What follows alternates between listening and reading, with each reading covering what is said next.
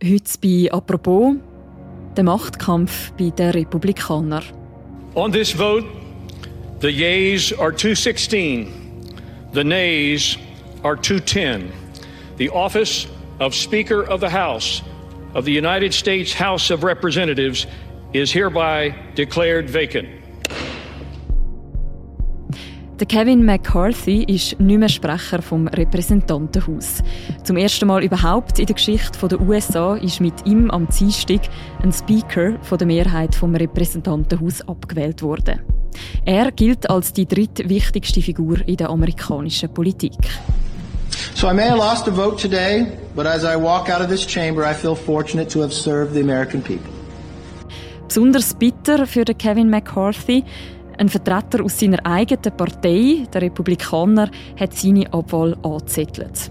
Und abgewählt wurde ist er auch von seinen eigenen Parteikolleginnen und Kollegen. Kevin McCarthy is a feature of the swamp, and we should elect a speaker who's better. Wie hat es zu dem können kommen? Was sagt das über den Zustand der Republikanischen Partei und was bedeutet es im Hinblick auf die Wahlen 2024? Über das reden wir heute im Podcast «Apropos», im täglichen Podcast vom «Tagesanzeiger» und der Redaktion Tamedia. Mein Name ist Mirja Gabatuller und ich bin verbunden mit dem Peter Burkhardt. Er ist Korrespondent für den Tagi und für die Süddeutsche Zeitung in Washington. Hallo Peter. Hallo.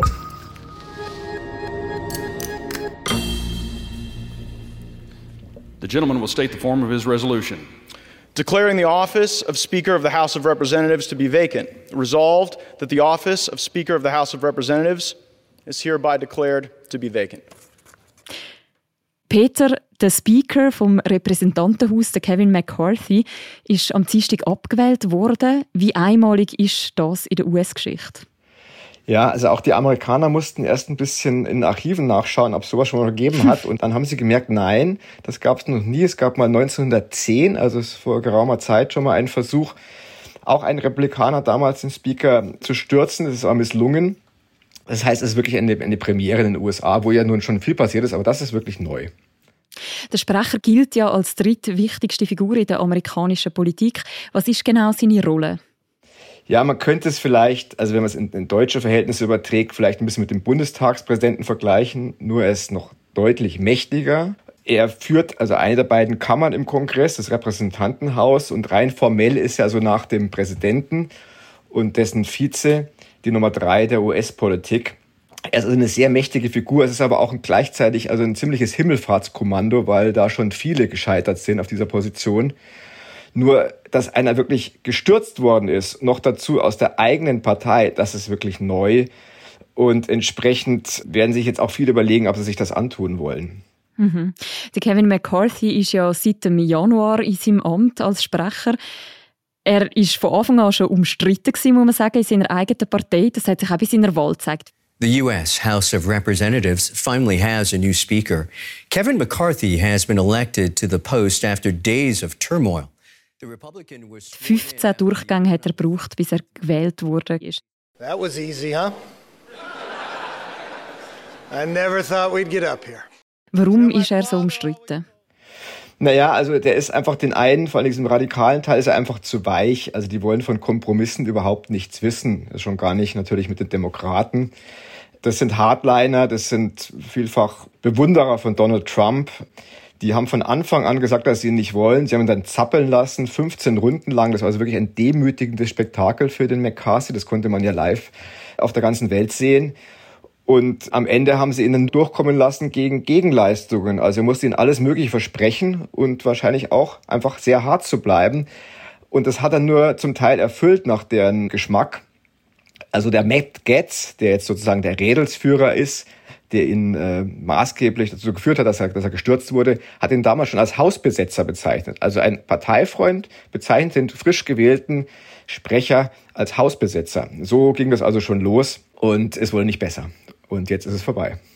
Auf die Rolle von Matt Gates können wir nachher auch noch zu reden. Wenn wir jetzt nochmal auf die Ereignisse der letzten Tage schauen, wo liegt quasi der Anfang vom Ende von Kevin McCarthy seiner Amtszeit? Also man könnte wirklich sagen, dass der Anfang vom Ende schon seine Wahl war, weil wir 15 Runden braucht. Das kann eigentlich nicht wirklich gut gehen. Und der aktuelle Anlass jetzt für diese Palastrevolution waren also die Haushaltsverhandlungen. Das ging eigentlich los mit dem Streit um die Schuldenobergrenze. Da haben sich die Republikaner am Ende dann doch mit der Regierung, der demokratisch geführten Regierung Biden geeinigt, das äh, zunächst mal auszusetzen.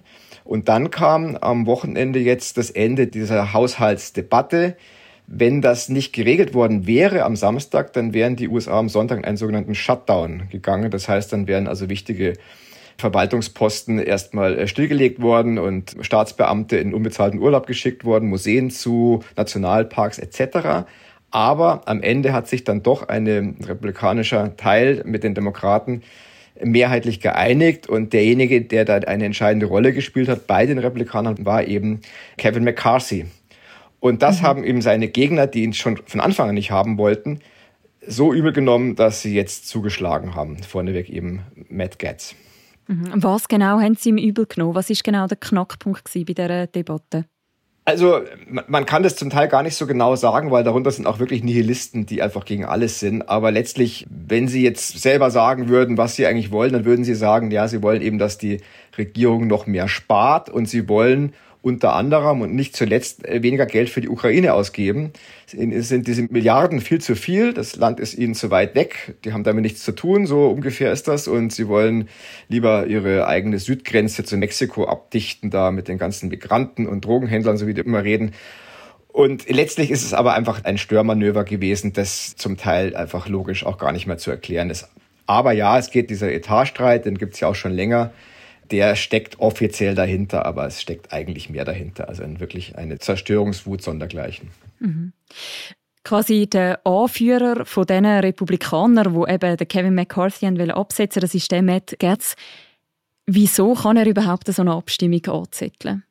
Ja, das ist so eine Figur eben im Reglement, die Matt Getz auch äh, vorangetrieben hat und die äh, nicht gekippt worden ist, nämlich dass ein einziger Abgeordneter dazu aufrufen kann, den Speaker zu stürzen, also eine Art Misstrauensvotum, würde man vielleicht sagen. One of the concessions that he gave to his extreme right wing was a something known as a one person motion to vacate, where at any point just one out of the over 200 members of his party could file a motion to kick him out, could call to kick him out at any point in time. Und dann braucht er eben eine Mehrheit und die hat er bekommen. Das hat er sich natürlich vorher schon überlegt und sonst hätte er es wahrscheinlich nicht gemacht, obwohl der McCarthy bis zuletzt so getan hat, ob da nichts passieren könnte.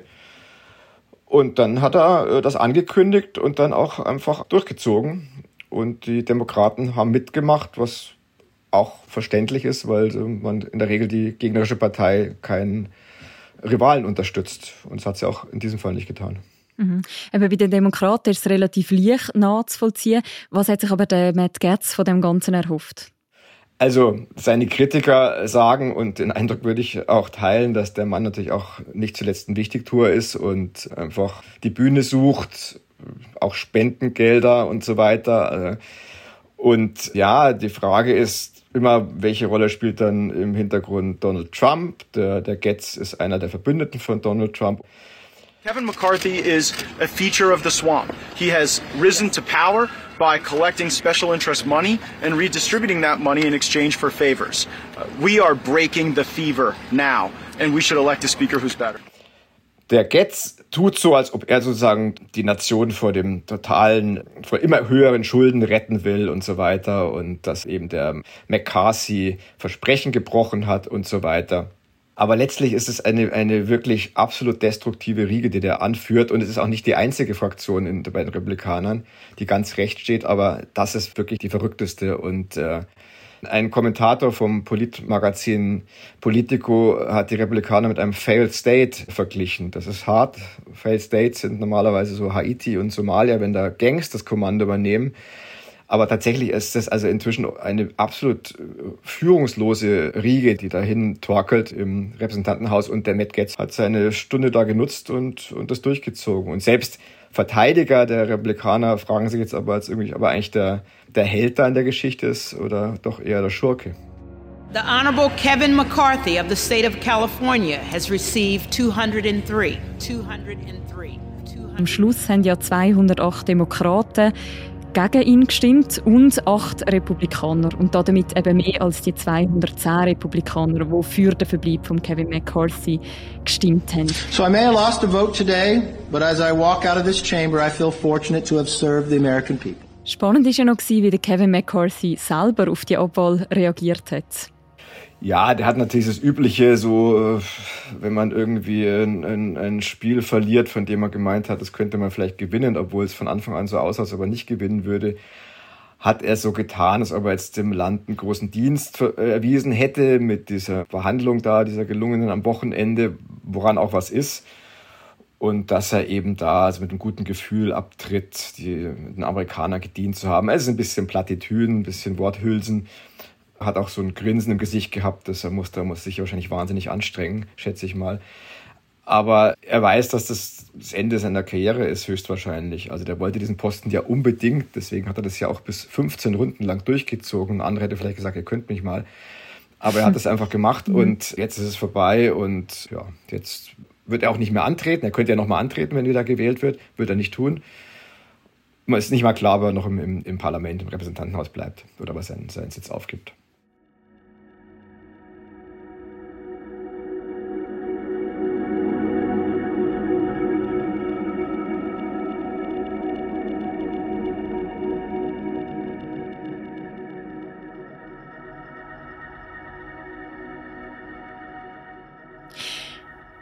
Wir haben vorher gesagt, die Situation ist historisch eigentlich einmalig. Im Repräsentantenhaus fehlt jetzt de facto ein Speaker.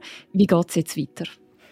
Ja, jetzt gibt es so einen ähm, Übergangsspeaker, der da eingesetzt wurde, damit da halt jemand sitzt an dem Pult. Auch das ist jemand, den wahrscheinlich viele Amerikaner selbst nicht kennen. Patrick McHenry, das ist der Vorsitzende des, des Finanzausschusses. Aber ab jetzt soll neu gewählt werden. Eigentlich hätte man gedacht, vielleicht dann gleich diese Woche.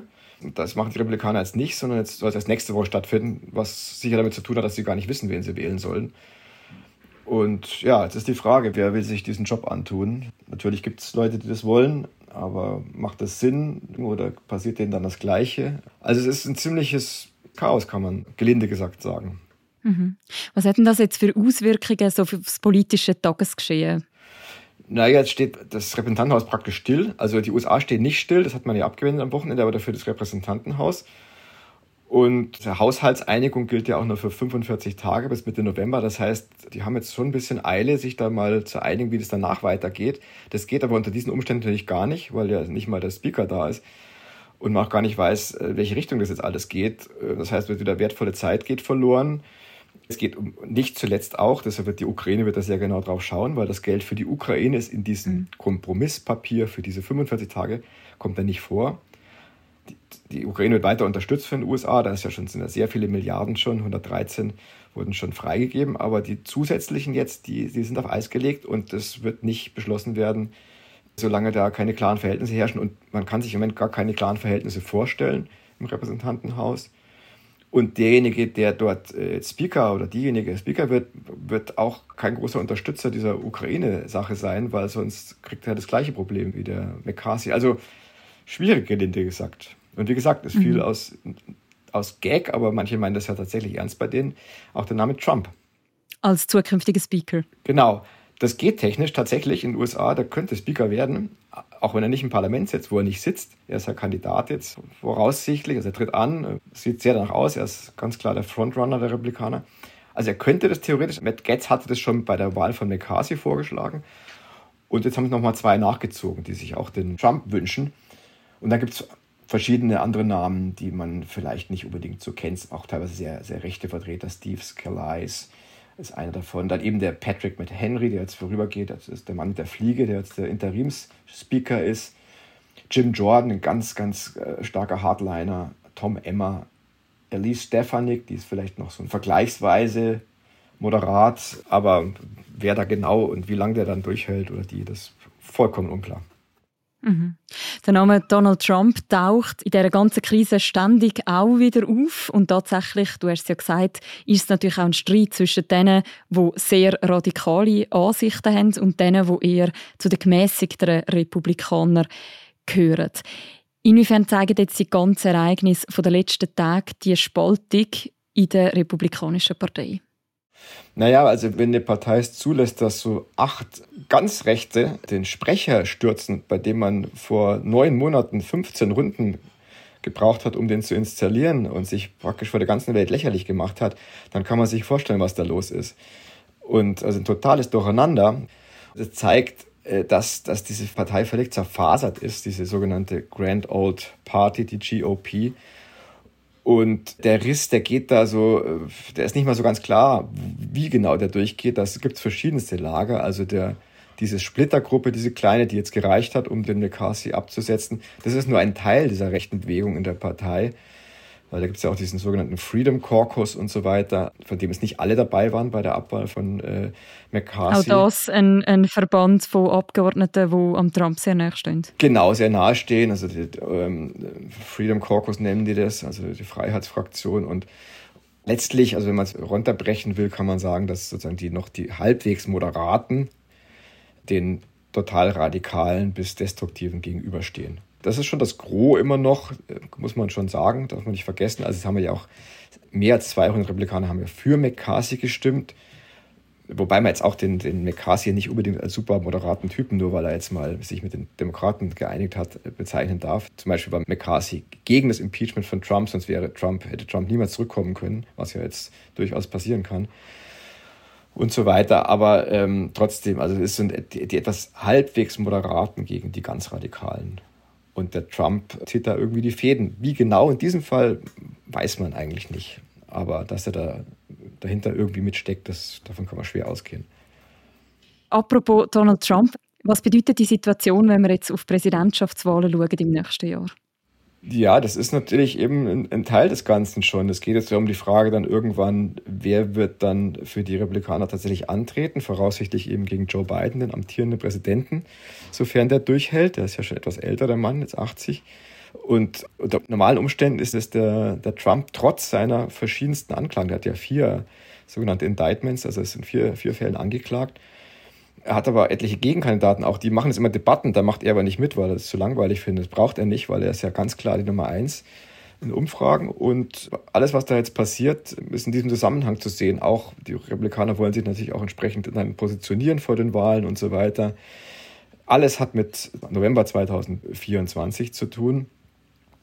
Und man wird jetzt eben auch sehen, wer jetzt da wirklich der Nachfolger von McCarthy wird. Und das wird dann auch zeigen, in welche Richtung das sich entwickelt. Bisher gibt es keine Anzeichen, dass sich die Republikaner, die immer eine konservative, aber dann doch irgendwie staatstragende Bewegung waren, sich jetzt von diesen Mager, wie sie genannt werden, Leuten absetzen. Also Mager für Make America Great Again, diesen, diesen Gassenhauer von Trump.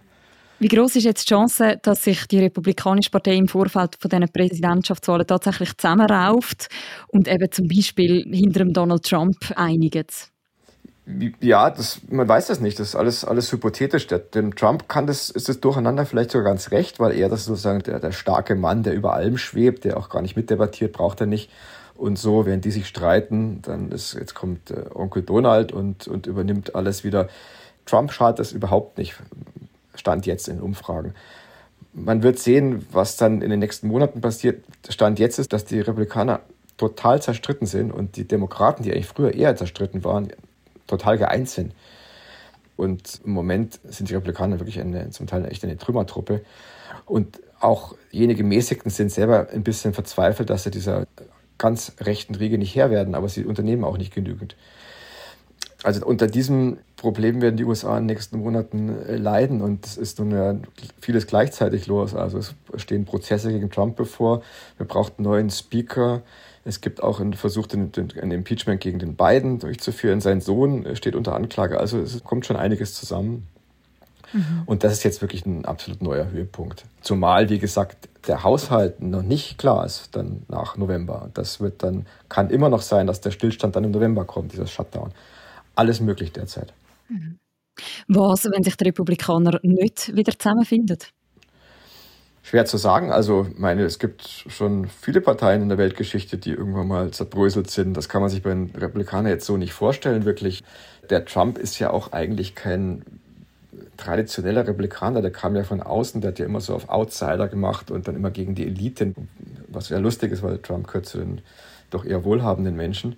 Und jetzt hat er denn die, die, Partei übernommen. Man dachte ja auch, dass das zwischendurch dann, es dann vorbei ist, als er dann abgewählt wurde und so weiter. Aber er ist immer jetzt wieder ganz klar der starke Mann der Republikaner. Und es hängt alles jetzt eigentlich an diesem Namen Trump. Was, was macht der Trump? Was will der Trump? Wie geht es weiter? Kommt er durch? Und für die Partei, also dass die, die Partei so ausgeliefert hat, ihm und dann eben diesen Leuten da jetzt, Matt Gaetz und anderen Destruktiven, ist eigentlich unglaublich, wenn man bedenkt, dass das die Partei von Abraham Lincoln und, und auch Ronald Reagan war. Und jetzt ist das wirklich ein totales Chaos-Team.